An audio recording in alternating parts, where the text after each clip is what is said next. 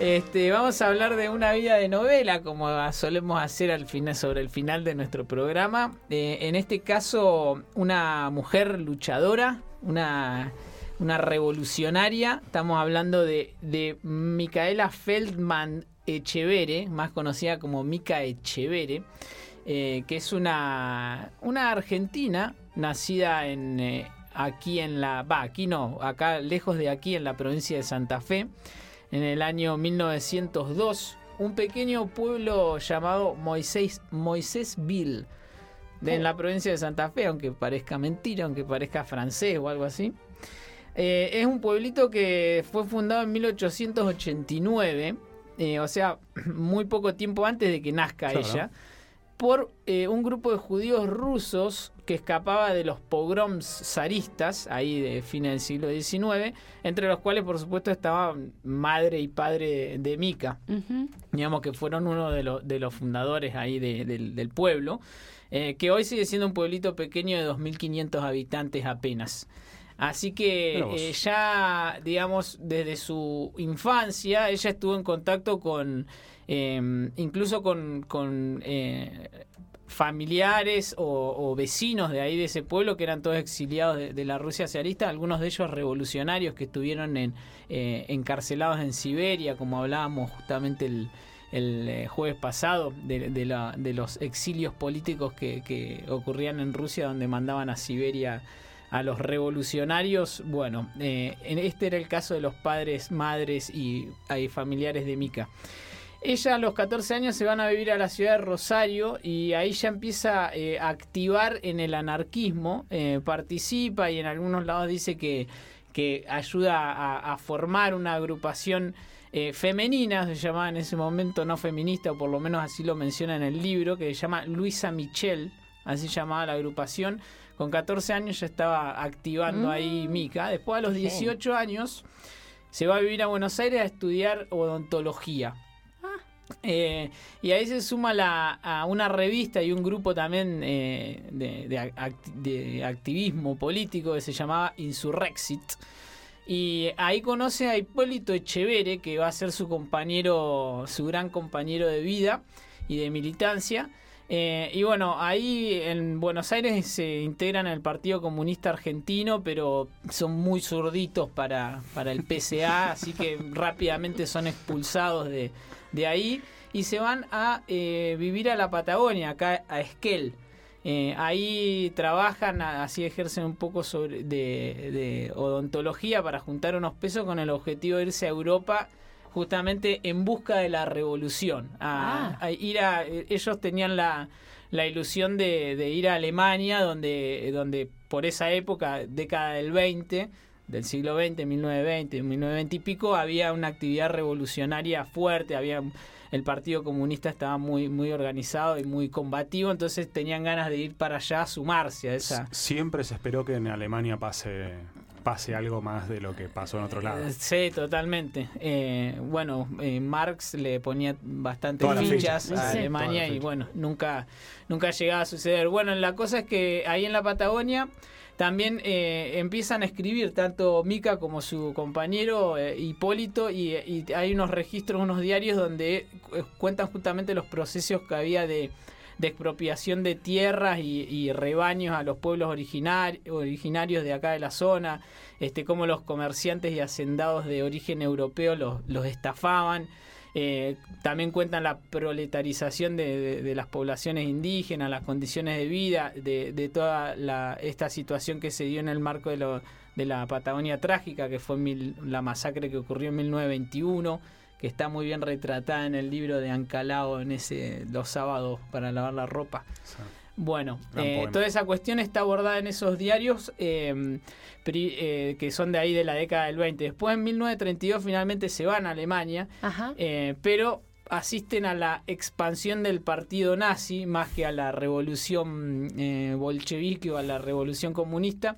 Eh, entonces, y, tienen que ver justamente cómo toda esa organización de los trabajadores eh, no, no puede responder o, no reacciona y en algunos casos termina siendo absorbida por el fascismo y bueno, el ascenso de, Hitler al poder y todo eso, presencian toda esa cuestión, entonces se van en 1935 a Francia, están un año en París y en 1936 se van a Madrid, justo un par de, semanas o un par de meses antes de que eh, estalle la Guerra Civil Española que dio comienzo el 17 de julio de 1936. Por eso un poco trajimos la historia de Mica, porque ahora se están cumpliendo 85 años del, comienzo de la Guerra Civil Española. Bueno, ellos eran así como muy, muy activistas, entonces apenas se produce el levantamiento militar contra la, Segunda República Española del de general Francisco Franco. Eh, ellos lo primero que hacen es ir a buscar armas y una organización en la que enrolarse para ir al frente a, luchar, así nomás. Apenas habían llegado a España y salen por las calles ahí a buscar a obviamente gente que esté que sea de su de su palo ideológico porque dentro de la República Española había muchas muchas corrientes ideológicas. Ellos eran eh, trotskistas.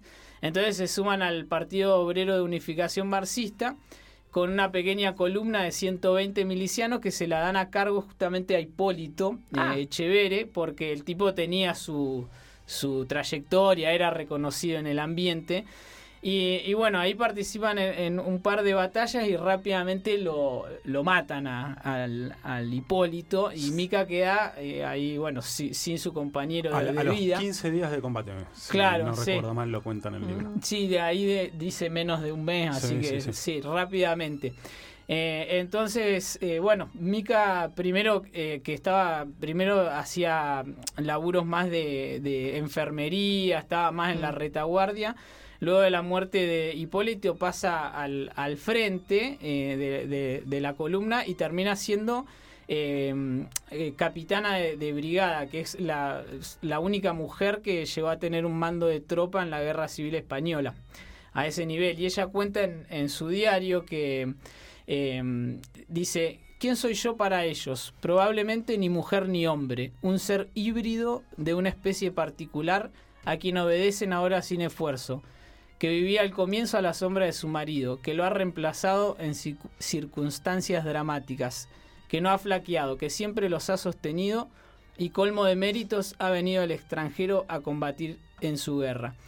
Pero más adelante dice algo más interesante sobre su condición de mujer al mando de, de la tropa y dice, tengo derecho a tomar un amante entre ellos, incluso fuera de ellos, y dejar de pertenecerles.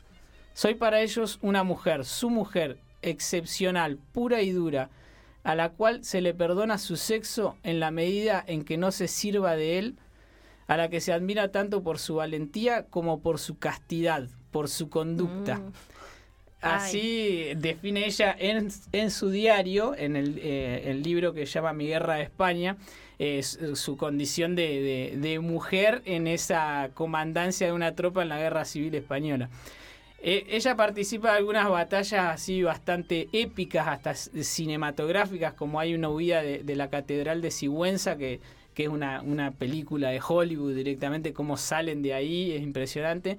Eh, y bueno, después finalmente, en el, eh, a partir de 1937, la, la Unión Soviética empieza a tener mucha incidencia en la Guerra Civil Española y el estalinismo empieza a hacer una purga, a, eliminar al trotskismo dentro de de, la, de lo que serían los republicanos. Y ahí ella es perseguida, de hecho en un momento eh, termina eh, presa y es interrogada, la, salva otro compañero, pero estuvo a punto de que la, de que la liquiden ahí por... Eh, dentro del mismo comunismo, pero la, la facción estalinista que estaba haciendo estragos. Después ya se va, eh, bueno, queda en Madrid igual como en, la retaguardia, pero eh, se queda durante toda la guerra civil española. Después, una vez que termina la, guerra civil, se, va primero a París, después vuelve a Argentina. Eh, después, cuando termina la Segunda Guerra Mundial, se vuelve a vivir a Europa, específicamente a Francia. Y ahí cuentan algunas anécdotas muy buenas que, participó en, las protestas del Mayo francés en el 68 y que le enseñaba a los pibes a hacer barricadas, a levantar adoquines para tirar piedras. Hay videos en, YouTube. Eh, claro. Hay una entrevista y ella cuenta eso. Sí. Exacto. No, una capa. Es una, capa. una y ahí capa tenía total. 66 años cuando enseñaba a hacer contando. barricada. Y cuentan unos que en una viene la policía, salen todos los pibes corriendo y ella se queda como paradita abajo de una puerta y el policía como que la acompaña hasta la casa diciendo pobre la señora que tenga cuidado en dónde se mete y la vieja era la que estaba armando todas las barricadas ahí. Una genia. Así que ahí estuvo participando. Después en Francia fue amiga de André Breton, de, de Jean-Paul Mm. Sartre. eh, y fue la que apadrinó de alguna manera a Cortázar cuando él se fue a vivir a, a Francia, le dio trabajo como traductor en la UNESCO. Y por eso en, en el libro que se llama Mi Guerra de España, que se publicó por primera vez en el 75, y, y bueno, después eh, tuvo vari- varias reediciones. El prólogo es una carta que le escribió Cortázar a ella cuando recibió el libro. Lo leyó y le hizo una devolución. Parece que fue a la casa para hablar con ella y no estaba, entonces le escribió una carta ahí. se la dejó y está como, como prólogo del libro. Este, Está la película también de Mi Guerra de España. Exactamente, ayer la vimos con la productora del programa, Ah, justamente. ah. Epa. ¿Y yo por qué no la vi? Está, está en YouTube, Sí, Gratarola. sí, sí. Lo único para criticar es que eh, Sí. ella habla en Sí. francés en muchas partes y no está el subtítulo. Ah. Así que eso me volvió un poco loco porque no sé francés. Yo le criticaría otra cosa a la Sí. película, que es que se centran sobre todo en la relación de amor entre Sí. Mika y mm, el compañero, Hipólito. Hipólito. Y como que de alguna manera dejan de costado esa cosa bien aguerrida y militante que tenía Mika, que es lo que la hace también una figura tan particular. Sí, Mm. en ese caso Como la- como romantizaron mucho. La romantizaron. por ahí la romantizaron muy. Tiene Pero muy bueno, buenas imágenes de archivo. Fotografías, Sí, eh, es sí, brillante, tiene- muy, muy bello. Está buena. Esa peli la, eh, la produjo Motoneta Cine, que a su vez con- junto con Milena Cacerola Ajá. hicieron la eh, sacaron en el 2013 película y libro Claro. eh, juntos, que es el libro que tenemos aquí aquí a mano es ese libro. Eh, y también para mencionar eh, hay una novela de Elsa Osorio que es como una biografía novelada. eh, que se llama Mica o en una edición de Ciruela se llama La Capitana, pero es la misma historia, eh, que recrea justamente la vida de, de Mica, Micaela Feldman Echevere eh, en versión novela, novela biográfica.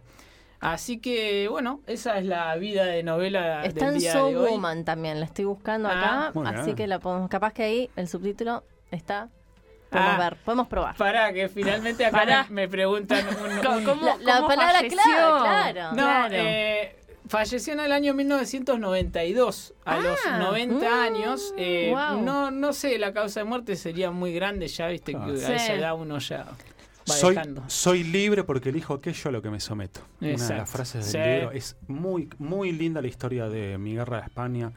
Todos los momentos que cuenta con, con los soldados, las charlas que tenían. Sí. Es- está muy bien escrito además. está- es, es un gran libro. Tremendo, tremendo libro, sí. Eh, unas 400 páginas tiene y te va contando día a día. Es un diario de, de guerra, guerra. pero contado por, por esta mujer. Mica Chevere en Vidas de Novela.